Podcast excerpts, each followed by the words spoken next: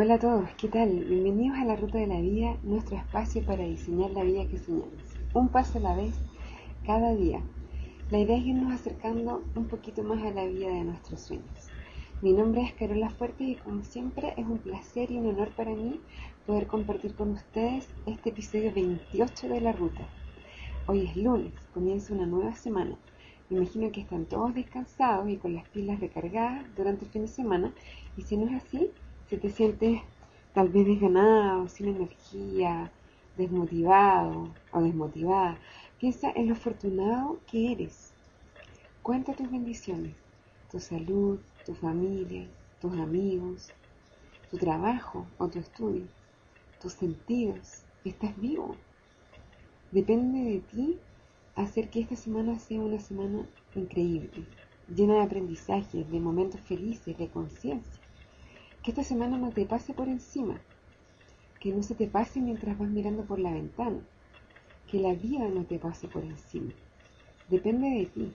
Y si estás escuchando esto, ya eres parte del 2% de la población que está despertando su conciencia, que está haciendo algo para generar una diferencia, que no te dejas adormecer ni hipnotizar por la televisión, por las noticias, que piensas por ti mismo que no dejas que otros dicten lo que es o no posible en tu vida. Bueno, el episodio de hoy se relaciona justamente con esto último. ¿Quiénes son tus detractores? Me refiero a esa gente que pueden ser tus amigos, familiares, compañeros de trabajo, de estudio, vecinos, pero que son asesinos de sueños esa gente que cuando tú les cuentas de algún proyecto tuyo, alguna cosa nueva que quieres hacer, eh, algún desafío nuevo, de algo diferente que se te ocurrió que podrías intentar, te dicen algo así como, ¿tú? ¿Y de cuándo? ¿Y con qué ropa se dice acá en Chile? Se refiere así como, como de dónde vas a sacar tú las habilidades o el talento para hacer eso. Estoy segura de que todos han tenido esta experiencia. Yo creo que en eso no me voy a equivocar, lamentablemente. Yo les he hablado varias veces de morningcoach.com. Es una comunidad en inglés, sí, pero de gente eh, ayudando a gente. Se trata de que todos somos maestros y todos somos estudiantes y por lo tanto todos tenemos algo que aportar y mucho que aprender. El creador de Morning Coach, que es J.B. Glossinger, en muchas cosas, tiene varias empresas y además es coach personal y es orador o conferencista, da charlas. Entonces él siempre cuenta que hace mucho tiempo cuando él todavía ni era coach ni daba charlas, fue a una conferencia de la NSA, que es la Asociación Nacional de Oradores en Estados Unidos.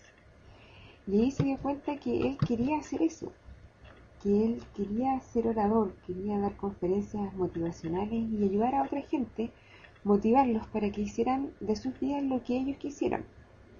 Y él cuenta que volvió a su departamento y le comentó a su compañero con el que compartía el departamento y el compañero le dijo, pero JB, ¿quién va a querer escucharte a ti?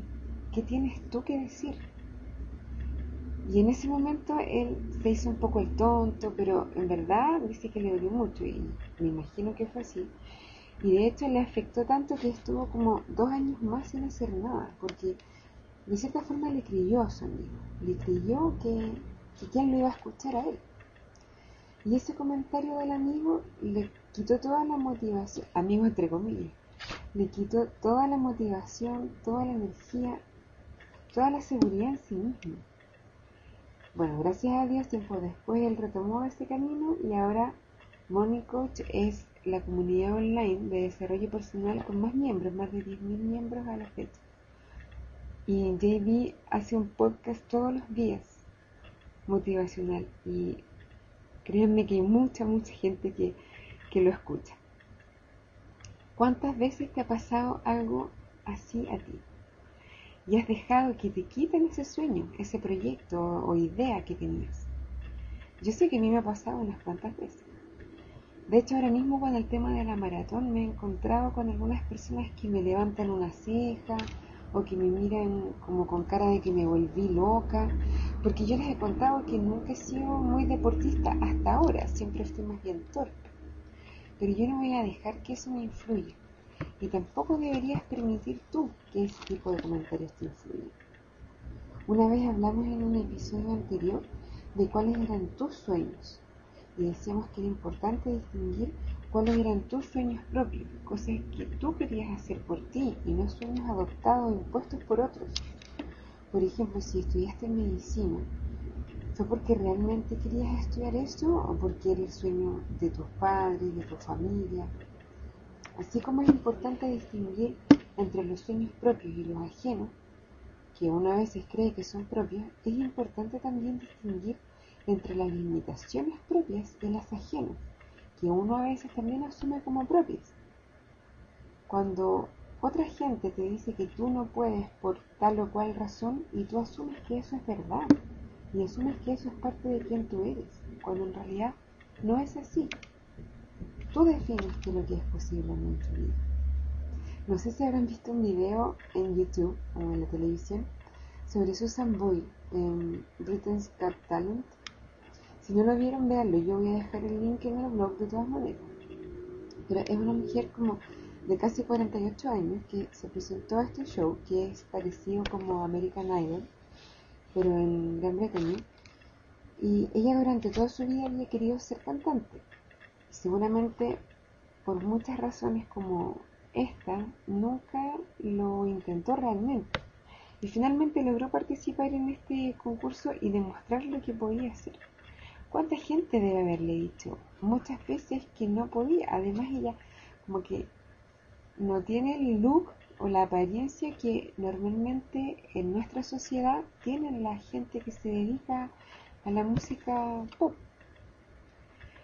Entonces el primer desafío de este episodio es poner atención a esto. A quienes les contamos nuestros proyectos, cómo reaccionan, nos apoyan o más bien nos, tiran para abajo. No es necesario tampoco contar siempre todos nuestros proyectos. Tenemos que aprender a discriminar quiénes son detractores y quiénes nos dan su apoyo. Y ojo, un ojo bien grande. No hay que asumir que lo hacen con mala intención. Muchas veces puede ser por envidia, porque ellos quisieran hacer eso que tú haces y creen que no pueden o porque quizás piensan que te van a perder como amigo, o porque no saben responder de otra manera. Puede ser que ni siquiera se den cuenta de lo que están haciendo, del efecto que lo que ellos dicen tiene en ti. Entonces no lo tomes de manera personal. Muchas veces ni siquiera se dan cuenta de que te están haciendo un daño. No lo tomes en la personal, simplemente fíjate, date cuenta quiénes son esas personas que no te dan el apoyo que necesitas y trata de no compartir con esas personas todos tus proyectos. Pero no lo tomes a mal, porque por lo general es gente que igual te quiere y que no lo hace con mala intención. Y aquí viene el segundo desafío, y tal vez es más grande. ¿En qué casos tú estás siendo quien le corte las alas a los sueños de tus amigos, de tus familiares, de tus compañeros? Ahora es más fácil darte cuenta de que no es con mala intención, porque tú no lo haces con mala intención y muchas veces no te das cuenta de que estás siendo poco apoyador. En nuestra sociedad es muy común, incluso en Chile tiene un nombre, se llama chaqueteo. No sé si en otros países tendrá nombre también, pero pon atención, fíjate cuando alguien te cuenta algo nuevo que está comenzando a hacer, que está intentando por ejemplo, tu amiga te cuenta que se metió en clases de baile flamenco y tú medio en broma le dices, tú, la más coordinada, o, tu hermano te cuenta que, que, su objetivo va a ser grabar un disco con su banda y tener un hit en las radios de aquí a seis meses. ¿Qué le dices tú? ¿Le dices, me alegro, estoy segura de que te va a ir súper bien?